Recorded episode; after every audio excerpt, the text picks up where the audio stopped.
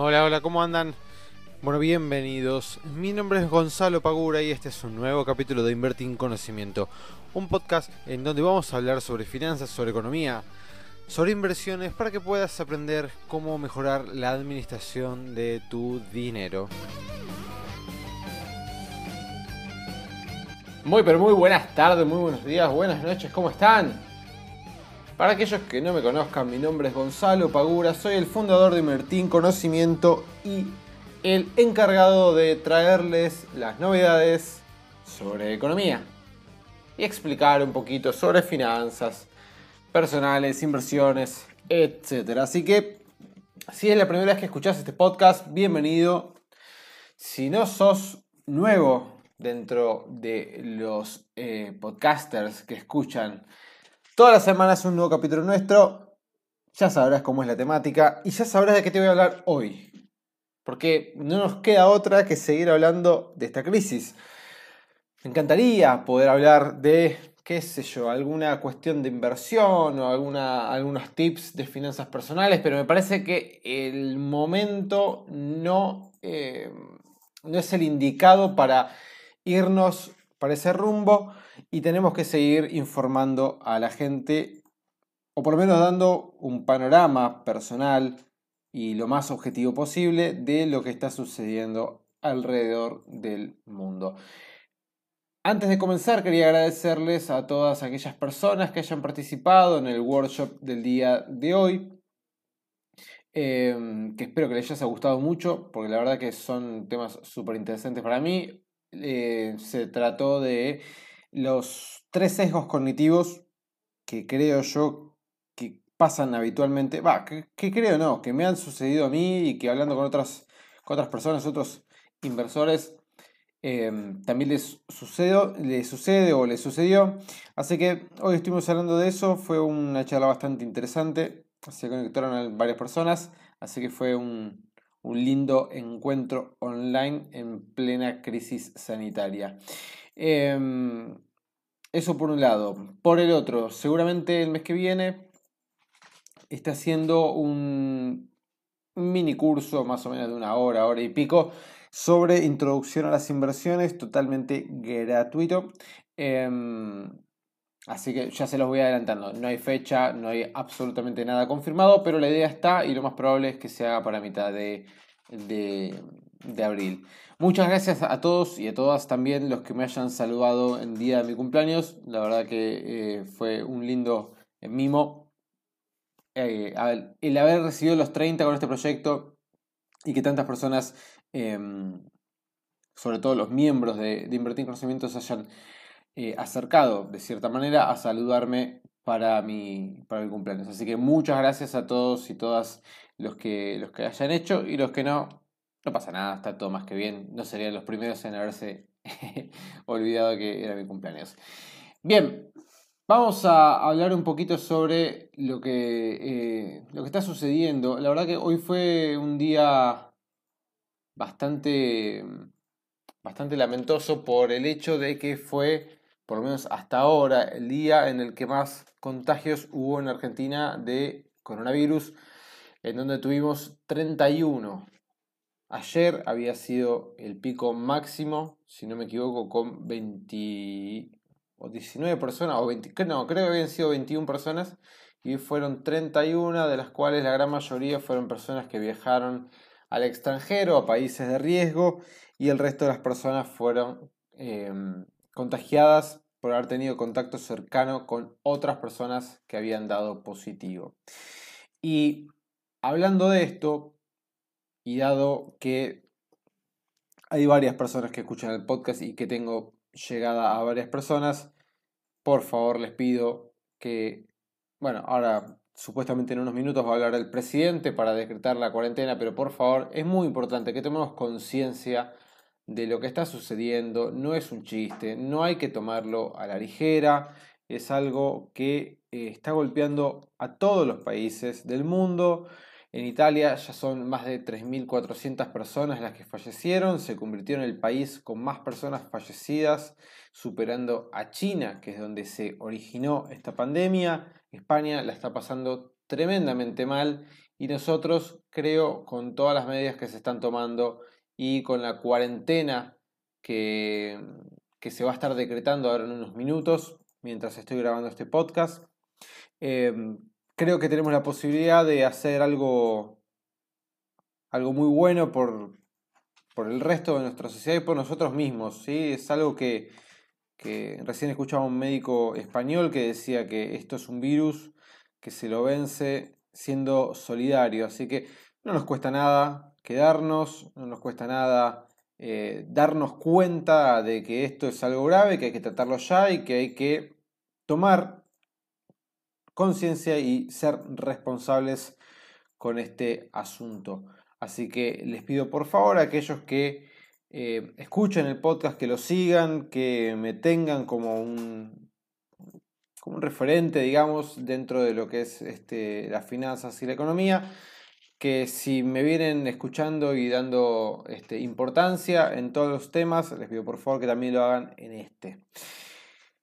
Bueno, dicho esto, que me parecía que era importante hacerlo, vamos a hablar un poquito de mercados y de economía. En el día de ayer, miércoles 18 de marzo, tuvimos una baja importantísima en nuestros bonos y en nuestras acciones. Tenemos el riesgo país arriba de los 4.000 puntos. Es una recontrabarbaridad, no hace falta que lo diga, pero lo tengo que decir igual. Es altísimo el nivel de riesgo país que estamos teniendo.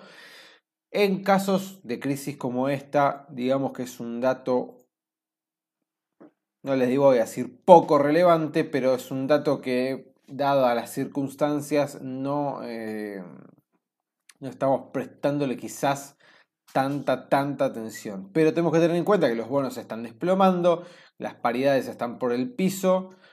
Esto hace que se vuelvan más riesgosos los bonos por una cuestión de que si empiezan a entrar fondos buitre, no va a haber negociación y quita, va a haber litigio, que es lo que hablamos la semana pasada. Entonces vamos a estar en problemas. Em, así que el riesgo país lo tenemos altísimo. El tipo de dólar hoy cayó 4 pesos el blue, pero lo tenemos ya, hoy tocó los 90 el dólar MEP, lo vi hoy a la mañana.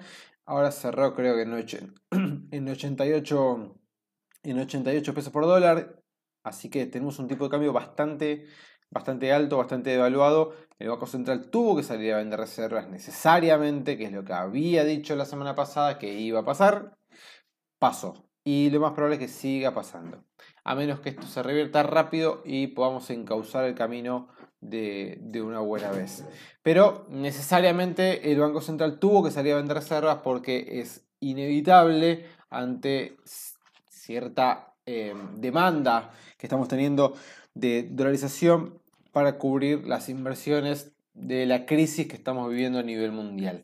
Estados Unidos, toda Europa el miércoles se cayó por el piso, se cayó por el piso, el lunes se cayó por el piso también.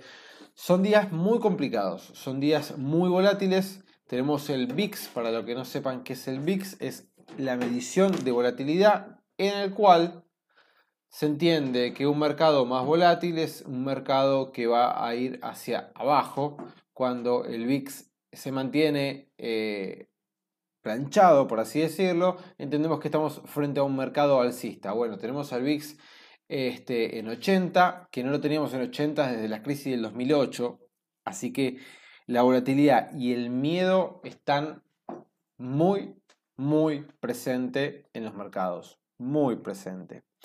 Pero la noticia, y para no irnos siempre para el lado malo ante tantas noticias negativas, es que tenemos que intentar, tenemos que intentar ver de qué manera aprovechamos esta situación. ¿Por qué?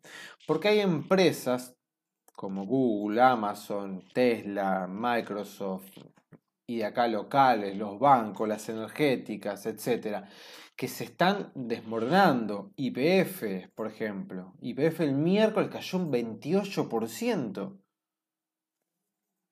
28% es una masacre lo que le hicieron IPF. Está bien. El, em, el precio del petróleo el día miércoles se había pero derrumbado por debajo de los 22, 22 eh, dólares el WTI, que hoy volvió a, subir el precio de, del petróleo y ahora está en 26,31, hoy subió un 28%, hoy pegó un estirón tremendo. Pero ayer a IPF la destrozaron, la mataron, le pegaron por todos lados. Una empresa que em, viene en términos de dólares de una baja brutal de hace ya varios, varios años. Si nosotros vemos el ADR de IPF, que ahora justo estoy abriendo el gráfico, así hablo con más certeza. Hoy cerró en 3,05 subiendo un 18% después de haber perdido ayer un 28%. Pero IPF, vamos a abrir acá, YPF, a ver, vamos a poner el gráfico velas mensuales. Desde el año 2000, 2000, 2000, 2000, 2000, 2005 que llegó a los 68 dólares por acción el ADR, que no para de caer, no para de caer, no para de caer y ahora vale 3 dólares. O sea, pasó de valer en 2005 69,25 en su pico máximo y ahora vale 3 dólares. En el medio obviamente tuvo subas, ¿sí? Este, pero la tendencia sigue siendo bajista. Nunca jamás volvió a tocar desde el 2005 los 68 dólares, 69 dólares que hizo en su máximo en 2016, en 2006, perdón. Bueno, hay que evaluar a ver si IPF conviene invertir en el largo plazo o no. En el corto plazo, en el corto plazo, y esto tómenlo solamente como una opinión, tenemos muchas acciones que perdieron más del 50% de su valor, medidas tanto en dólares como en pesos. Em, desde que comenzó esta terrible baja hace ya 15 días creo que fue, em, lo cual es una posibilidad de entrada muy interesante para aquellas personas que tengan dinero líquido y quieran ver de entrar en estos precios, Obviamente que es una entrada muchísimo mejor que si lo hubiésemos hecho hace 15 días atrás, eso no cabe ninguna duda. Para aquellas personas que tengan dinero líquido, no les digo vayan y compren ya, porque la realidad es que yo no sé cuál va a ser el piso del mercado, todavía lo estoy esperando. Aparentemente, aparentemente, eh, el índice de Estados Unidos Standard Poor's 500, que yo lo sigo todos los días y todos los días voy viendo como cerró, hoy cerró apenas verde, había subido más de un 2%, casi un 2,5% en el día. Hoy cerró apenas verde, pero lo interesante, más allá de cómo cerró hoy, es que en las últimas tres ruedas no superó, mejor dicho, no cayó por debajo de un soporte muy importante que tenía marcado en, ya le digo cuánto, los 2.300 y pico de puntos, creo que era. Ya les digo, ¿eh? Un segundito. 2.348. Los tocó, los rompió y volvió arriba de esos 2.328 puntos. Eso está pasando hace tres días. Hace tres días que no cae por debajo de ese este, nivel que me era muy eh, interesante de testear y está moviéndose ahora más o menos en el rango de los 2440 y los 2330 puntos.